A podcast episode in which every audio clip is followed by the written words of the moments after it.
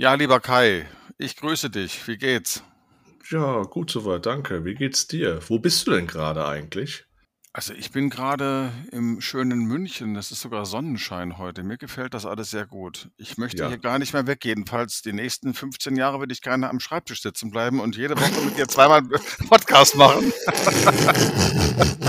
Sehr gut. Sehr, gut. ich kann mir auch nichts anderes vorstellen. Ich sitze ja auch in, in wunderschönen Wiesbaden. Ich habe natürlich keine Sonne, aber das kann ja noch werden. Also wenn ich mich richtig erinnere, hattest du noch nie Sonne, wenn wir Podcast gemacht haben. In Wiesbaden scheint einfach keine Sonne. ja. ja. keine Ahnung, warum auch immer. Ne? Ich habe mir für heute was Hässliches ausgedacht und Oh, bin ich mal gespannt. ich, ich muss dir ehrlich sagen, ich werde mit jeder Folge ähm, noch mehr begeistert, wie gut das ist, dass du tatsächlich vorher in der Regel, in der Regel nichts weißt, weil das, äh, das macht was aus. Ich bin wirklich dankbar, dass du vorher in der Regel nichts weißt, weil so entstehen dann die spontanen Dinge. So, Ich bin heute, gespannt. stell dir vor, Oh die, mein Gott. die Payroll ist schon durch. Wunderbar. Alles ist geschafft, alles ist berechnet und jetzt geht's, Hm. geht's an die sogenannten Bescheinigungen, das Bescheinigungswesen. Da gibt's ja Dinge, die würde man auf den ersten Blick ja annehmen, uns nichts mehr angehen, weil das ist ja alles wunderbar automatisch und wird ja alles vom Verfahren generiert. Das müssen wir uns alles gar nicht mehr machen. Aber äh, ga, ga, ich ganz, ahne es schon. genau, ganz so ist es ja doch nicht. Ich fange mal mit einer Bescheinigung an, die nach meiner Erinnerung in aller Regel nicht automatisch generiert wird, aber ganz interessant und auch wichtig sein kann, gerade im Falle von Arbeitgeberwechseln durch Arbeitnehmer während eines Jahres, wenn Hm. die schon einen Teil ihres Urlaubs verbraucht haben, die sogenannte Urlaubsbescheinigung. Wie ist das mit der Ja. Urlaubsbescheinigung? Es kommt bei euch doch bestimmt auch vor, da kam da, wo du gearbeitet hast, vor, dass Beschäftigte mal während des Jahres woanders hingegangen sind. Wie ist das? Ähm, Hast du dann immer Urlaubsbescheinigungen äh, generieren lassen durch das Verfahren oder hast du das manuell gemacht oder hast du gar nichts gemacht? Wurde es angefragt? Wie war das denn oder wie läuft der Prozess? Ja, das kam, kam drauf an, bei welchem Arbeitgeber ich war. Ne? Bei den einen Arbeitgeber habe ich das dann sofort erstellt, bei anderen Arbeitgeber haben wir gesagt, nee, nee, wir warten erst mal ab, ob die das anfordern, weil manche fordern das gar nicht an oder manche Arbeitgeber rufen das gar nicht ab. Gerade zum 1.1., wenn da jemand wechselt, haben wir gar nichts gemacht, weil zum 1.1. ist der Jahresurlaub, ja, ist er ja fix, weil da gibt's keine großartigen Resturlaubsgeschichten mehr. Wenn man zum 1.1. irgendwo anfängt, dann ist das der Jahresurlaub steht fest.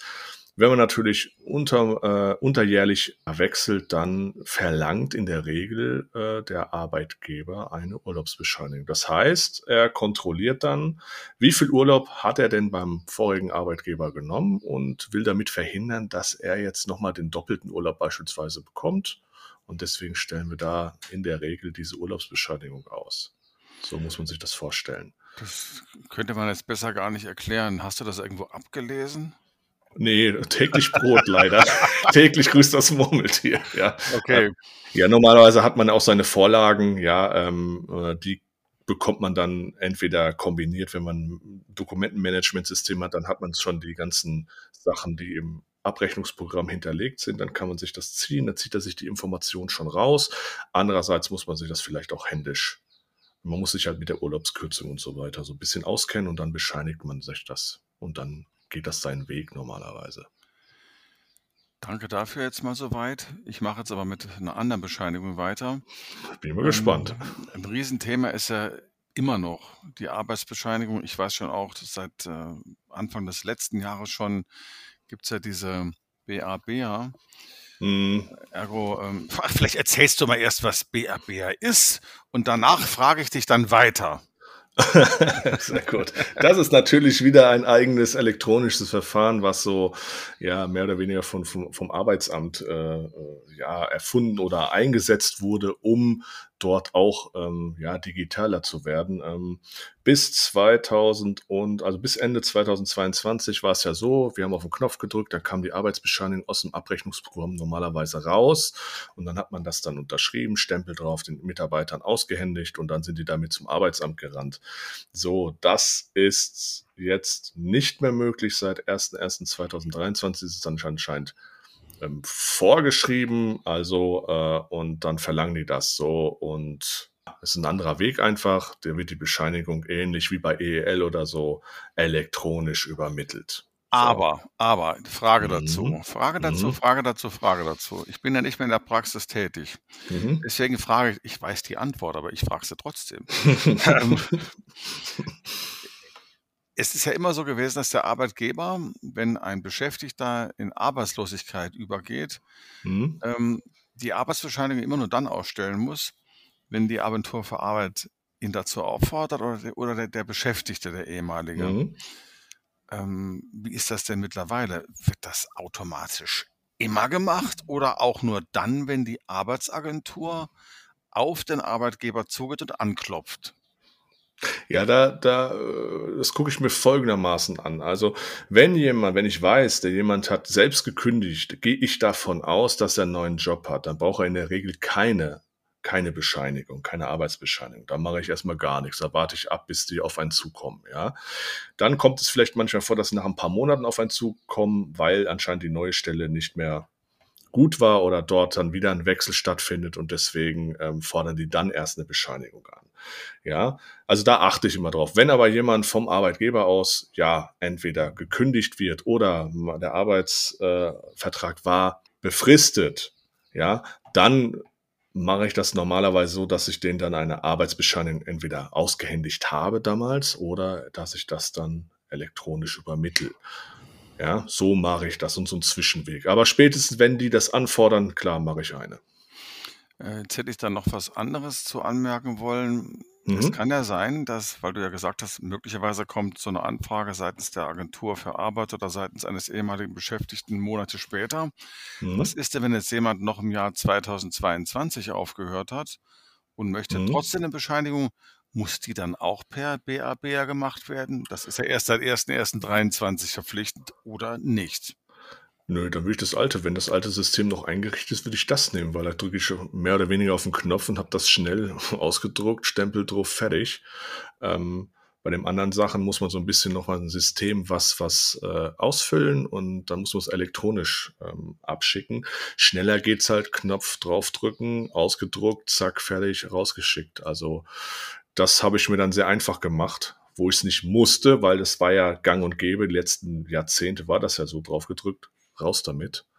Und das war einfach schneller und einfacher. Das heißt also, für diese wenigen Fälle, die noch kommen werden, mhm. die schon noch vor 2023 beendet worden sind, findest du das besser, das so zu machen, als ja. das theoretisch auch für diese Zeiträume rückwirkend schon mögliche BABA-Verfahren, richtig? Ja, rein praktisch gesehen finde ich das angenehmer, wenn ich einfach auf den Knopf drücke und das ausdrucke. Fertig und dann raus. Bin ich schneller mit. Okay, okay. Ja, kann natürlich sein, dass es auch dann irgendwann mal begrenzt wird, ja. Aber ähm, ja, solange es geht und ich da die, die Krücke noch habe, würde ich es machen. Solange sie sich natürlich nicht beschweren. Ne? Kommt immer drauf an. Jetzt kommt eine Streberfrage, die muss ich einfach, die muss ich einfach stellen, weil ich habe, als ich meine ersten Kurse gemacht habe zum Thema in Geldabrechnung in grauer Vorzeit auch immer Sachen lernen müssen, wie für einen Führerschein, ne? die du nachher nie wieder brauchst in der Praxis Richtig. oder über die du auch nicht mehr nachdenkst. Aber es gibt ja verschiedene Arten an Arbeitsbescheinigungen. Wenn du so mal in der Payroll rumfragst, das ist gar nicht jedem klar. Also ich kenne zumindest mal drei. Kennst du die auch? oh, da bin ich schon mal gespannt, ob ich die äh, rauskriege. Das ist, ja, es gibt verschiedene, die kommen auch nicht so oft vor. Die, äh, die, die Standard ist hier ganz normal. Da bescheine ich die letzten zwölf Monate und bin fertig damit, ja.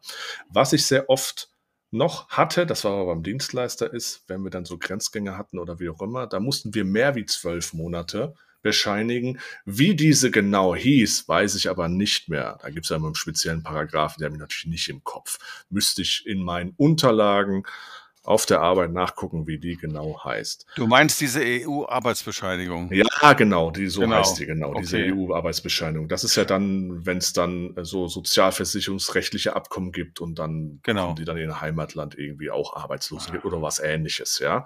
Okay. Sowas. Und dann gibt's wahrscheinlich noch eine Bescheinigung, die kommt aber sehr selten vor. Ich meine, das war irgendwas mit Nebeneinkommen, aber die habe ich ganz ehrlich nie, nicht oft. Ja, muss ich sagen. Aber Richtig. welcher Paragraph, frag mich bitte nicht. es steht auf jeden Fall alles im Sozialgesetzbuch 3, daran kann ich mich erinnern. Ah, und okay. äh, ich glaube auch in Paragraphen, die direkt parallel sind, 312, 313, irgendwie sowas. Ne?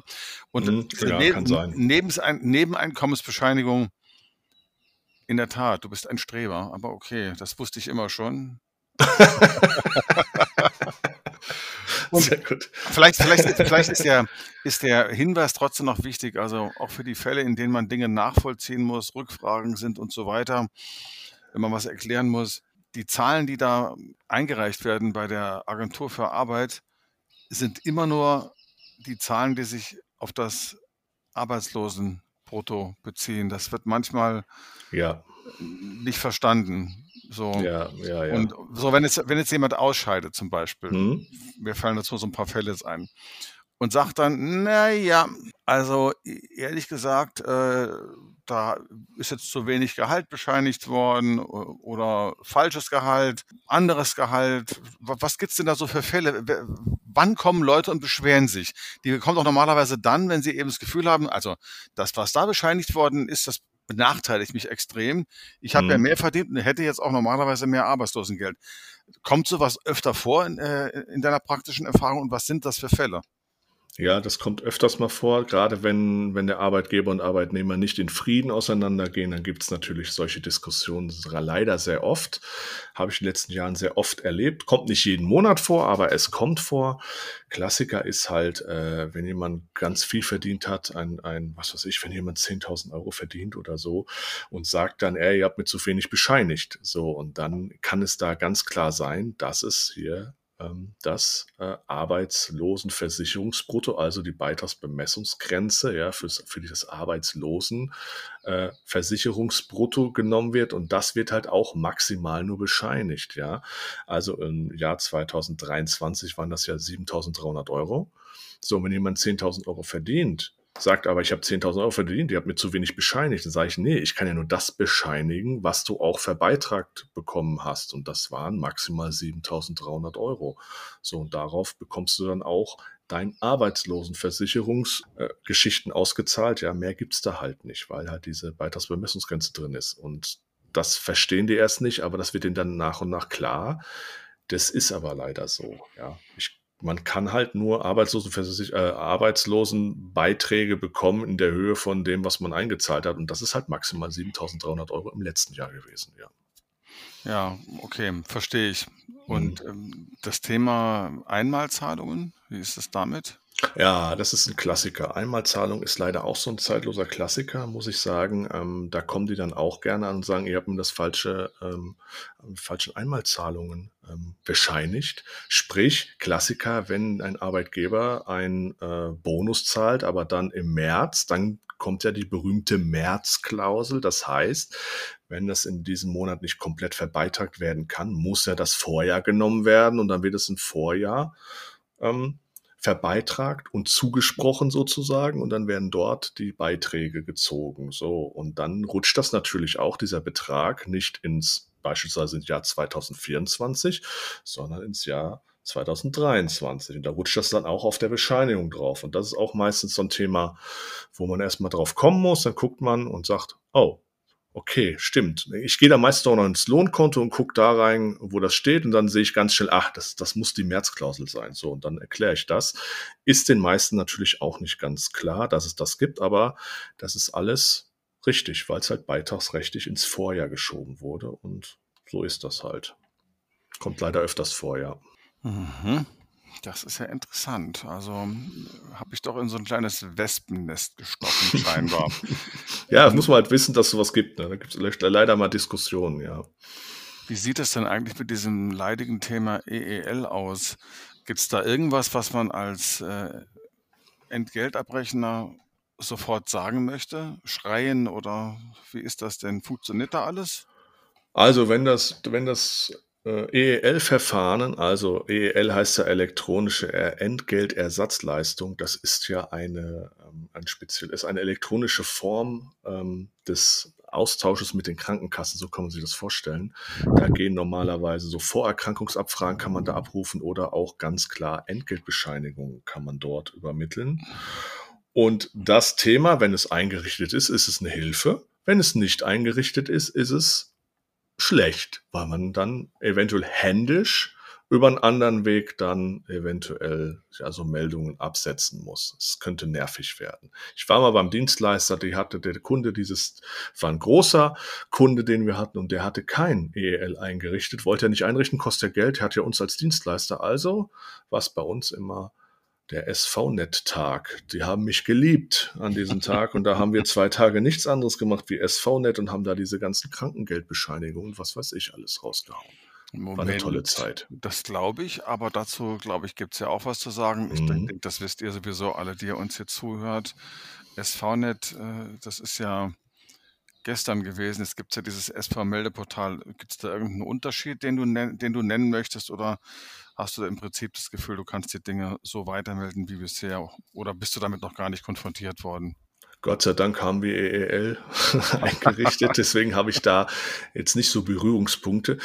Ähm, ja, das SV-Net, das war ja das alte Portal, damals war es das SV-Net, ja, das wird ja jetzt abgestellt. Ähm, das gibt's ja nicht mehr lange. Ich weiß gar nicht, wie es die Frist jetzt ist. Doch jetzt bald, oder? Ist das Genau, doch genau. Das, tot, das ist ne, es denn, genau. sozusagen. Ne? Das gibt, es, das SV-Meldeportal ist ja schon aktiv Hm, und die Übergangsphase für das SV-Net läuft dann jetzt aus genau. bald.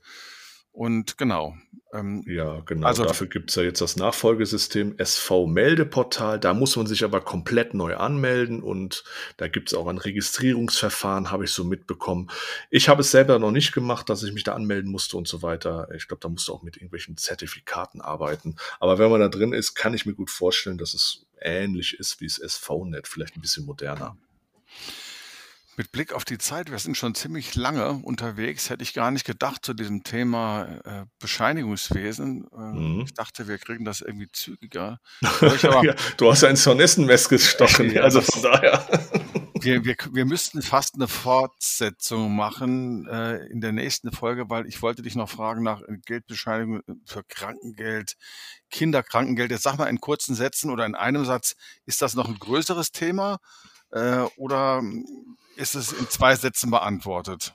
Das können wir schnell überspringen und dann geht das auch schnell los. Müssen wir nicht ins Detail gehen. Also, Wie ist das? Genau, erzähl doch mal was zur Entgeltbescheinigung für Krankengeld. Die ist ja auch total wichtig. Was ist denn da zu beachten? Was ist wichtig? Wo sind richtig. Fallstricke und so weiter? Gut, ganz kurz, ohne ins großartig ins Detail zu gehen. Ähm, ja, Entgeltbescheinigung, Krankengeld ist ganz klar. Wenn jemand aus den 42 Tage Lohnfortzahlung fällt, dann braucht die Krankenkasse oder der Mitarbeiter diese Bescheinigung für das Krankengeld, damit die dann für die nächsten anderthalb Jahre Krankengeld bezahlen können. Fertig, das ist es. Das müssen wir relativ häufig und flott machen, damit die Leute ihr Krankengeld beantragen können. Wie ist denn das eigentlich äh, mit Blick auf dieses berühmte Thema Aussteuerung? Das kommt ja immer wieder mal vor, dass Leute ganz lange krank sind, unter anderem wegen Mobbing, kann alles passieren, Burnout und so. Mhm. Ähm, da gibt es ja diese berühmte 78-Wochen-Regel, eineinhalb Jahre, Mhm. und dann äh, sind die ausgesteuert. Was passiert denn dann da genau nach diesen eineinhalb Jahren, wenn die ausgesteuert sind? Ja, dann zahlt in erster Linie erstmal die Krankenkasse kein Krankengeld mehr und dann stehen die da erstmal blank da, mehr oder weniger, ja. Bei uns, also wenn jetzt, wenn ich jetzt als Arbeitgeber da bin und sage, dann sind die noch weiterhin angestellt bei mir, also das weiterhin, dass die, die Stelle ist besetzt mit den Leuten, das muss man wissen, das beendet das nicht, sondern die, die laufen einfach weiter, bes- besetzen eine Stelle, die wir jetzt natürlich wieder besetzen können, weil die gibt es halt noch. Mhm. Ähm, nach diesen anderthalb Jahren, 78 Wochen, gibt es halt, halt Krankengeld mehr, aber dann ist es in der Regel so, dass wir wieder eine Bescheinigung bekommen. Entweder vom Arbeitsamt, dann müssen, bekommen die dann Arbeitslosengeld in der Zeit weiter bezahlt, mehr oder weniger. Oder es kommt die deutsche Rentenversicherung auf uns zu und die wollen dann eine Bescheinigung haben, dann, dann springen die ein aus irgendwelchen Gründen. Warum, weiß ich nicht. Das, das wird dann geprüft und dann gibt es nochmal, wenn es dann vielleicht irgendwas mit dem Beruf zu tun hat oder so, kann auch schon mal sein, dass es dann eine Berufsgenossenschaft auf einen zukommt. Da muss man auch so eine Bescheinigung ausfüllen und dann läuft das irgendwie weiter im Sozialversicherungssystem. Vielen Dank, ich wirke dich mal ab. Das wird alles ja viel zu viel Information. Aber, aber ähm, es gibt noch eine Variante des Krankengeldes, auf die ich noch kurz eingehen möchte. Mhm. Das ist das sogenannte Kinderkrankengeld. Mhm. Das gibt es ja bei gesetzlich Versicherten zumindest mhm. mal, wenn man ein krankes Kind beaufsichtigt. Und da braucht man ja auch eine Bescheinigung, damit das überhaupt gezahlt wird. Richtig, das ist jetzt im Prinzip ja das Pendant zum Krankengeld, ja ähm, ist es halt das Kinderkrankengeld. Wenn mein Kind unter zwölf ist und ich zu Hause bleiben muss und mein Arbeitgeber hat für diese Fälle keinen Sonderurlaub, bezahlten Sonderurlaub oder sonstiges, kann ich bei der Krankenversicherung dann eine gewisse Anzahl von Tagen im Jahr dort beantragen und dann bekomme ich dann von der Krankenkasse dann diesen Tag mehr oder weniger bezahlt ist nicht ganz das, was man normalerweise dann für den Tag bekommt vom Arbeitgeber. Ich meine, das sind 60, 67 Prozent. Ich bin, weiß ich es nicht hundertprozentig, aber dann gibt es dann auch so eine ja, Entgeltersatzleistung, die man dann bekommt. Ja, so ganz grob. Gut, jetzt machen wir doch mal, würde ich sagen, eine kleine Abschlussrunde, so eine mhm. sogenannte Schnelltalkrunde. Ich sage dir eine Bescheinigung und du antwortest in einem Satz. das wird ja jetzt äh, Speed-Dating-mäßig hier. Genau. Wenn ich Mutterschaftsgeld berechne, was brauche ich für Bescheinigungen?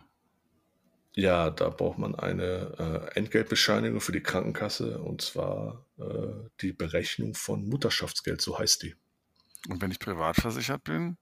Da hast du äh, erst, erstmal Pech gehabt, aber es gibt ein anderes Mittel, da kannst du zur, zum Bundesamt für, na, ich, mir fällt es nicht ein, es gibt ein Bundesamt für soziale Sicherung. Dankeschön. Bitte. Bundesamt für soziale Sicherung. Da kann man dann als Privatversicherter hingehen und dann bekommt man einmalig äh, 210 Euro als Mutterschaftsgeld ausbezahlt. Äh, dann äh, Elterngeld ist ja auch so ein Thema. Ja, Elterngeld ist ein spezielles Thema. Das kommt auch sehr häufig vor. Dann gibt es von, ähm, es kommt darauf an, welchem Bundesland man dann lebt, ja, und dann bekommt man verschiedene ähm, Bescheinigungen, die man dann ausfüllen muss. Ganz einfach. Und das macht man dann. Kommt darauf an, welches Bundesland und so weiter. Gibt es leichte Unterschiede. Aber in der Regel hat das das Abrechnungsprogramm auch vorliegen. Man drückt auf den Knopf, man bekommt eine Bescheinigung und dann ist gut. Und als krönender Abschluss wäre dann noch die gesonderte Meldung, 57 heißt sie, glaube ich. Das ah. ist immer so eine schöne Frage in den Kursen. Ne? Ja, Was ne? wissen Sie darüber?